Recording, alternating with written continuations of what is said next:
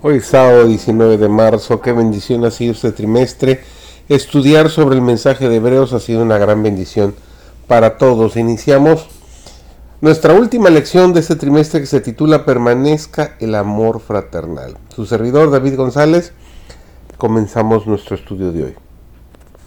Cristo debía identificarse con los intereses y las necesidades de la humanidad el que era uno con Dios se vinculó con los hijos de los hombres mediante lazos que jamás serán quebrantados.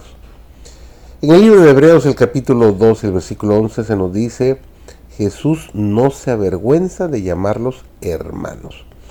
Es nuestro sacrificio, es nuestro abogado, es nuestro hermano que lleva nuestra forma humana delante del trono del Padre.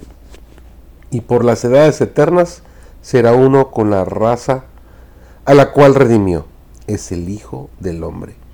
Y todo esto para que el hombre fuese levantado de la ruina y degradación del pecado, para que reflejase el amor de Dios y compartiese el gozo de la santidad. Tal amor es sumamente incomparable. Que podamos ser hijos del Rey Celestial. Una promesa preciosa un tema digno de la más profunda meditación. Incomparable el amor de Dios para con un mundo que no le amaba.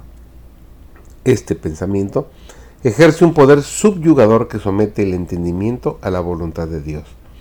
Cuanto más estudiamos el carácter divino a la luz de la cruz, mejor vemos la misericordia, la ternura y el perdón unidos a la equidad y la justicia y más claramente discernimos las pruebas innumerables de un amor infinito y de una tierna piedad, piedad que sobrepuja la ardiente simpatía y los anhelosos sentimientos de la madre para con su hijo extraviado. Llamamos a Dios nuestro Padre.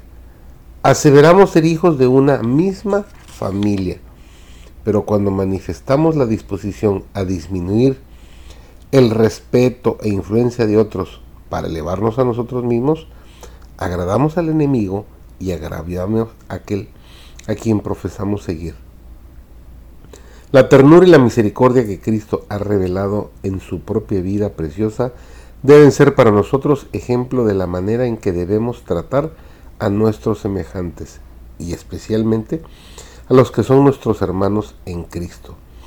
Dios nos está beneficiando continuamente pero somos demasiado indiferentes a sus favores. Hemos sido amados con ternura infinita y sin embargo, muchos de los nuestros tienen poco amor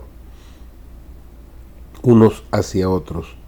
Somos demasiado severos para con quienes suponemos que están en error y somos muy sensibles a la menor censura o duda expresada respecto de nuestra propia conducta. Estamos recibiendo diariamente las bondades del cielo y debe brotar de nuestro corazón una amante gratitud hacia Dios que nos haga solidarizarnos con nuestros vecinos y hacer nuestros los intereses de ellos. Pensar y meditar en la bondad de Dios hacia nosotros cerraría las puertas del alma a las sugestiones de Satanás.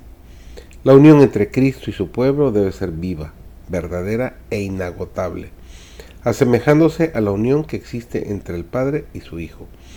Esta unión es el fruto de la morada del Espíritu Santo.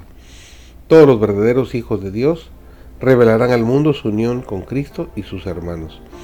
Aquellos en cuyos corazones mora Cristo llevarán el fruto del amor fraternal. Comprenderán que como miembros de la familia de Dios están señalados para cultivar, fomentar y perpetuar el amor y la amistad cristianos en espíritu, palabras y acción.